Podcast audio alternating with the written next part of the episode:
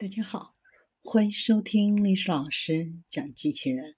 想孩子参加机器人竞赛、创意编程、创客竞赛的辅导，找历史老师。欢迎添加微信号幺五三五三五九二零六八，或搜索钉钉群三五三二八四三。今天历史老师给大家分享的是飞行车出来了。瑞士一家公司近日推出了一。全自动垂直起降的单人飞行车，时速可达一百千米，飞行高度可达一千五百米。这款电动垂直起降单人飞行车属超轻型飞机，无需飞行执照。这款飞行车名为“杰森一号”，采用轻质的铝和碳纤维框架。配备幺幺八马力的发动机，尺寸是幺幺二乘九五乘四十一英寸。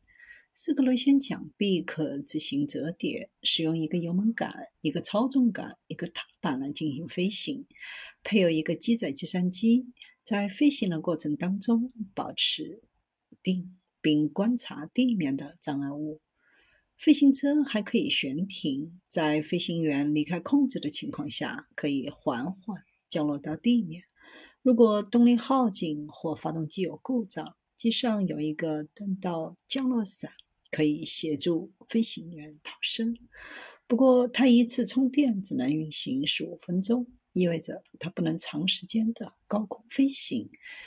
目前主要是为游戏而设计，还不是一个真正的个人运输工具。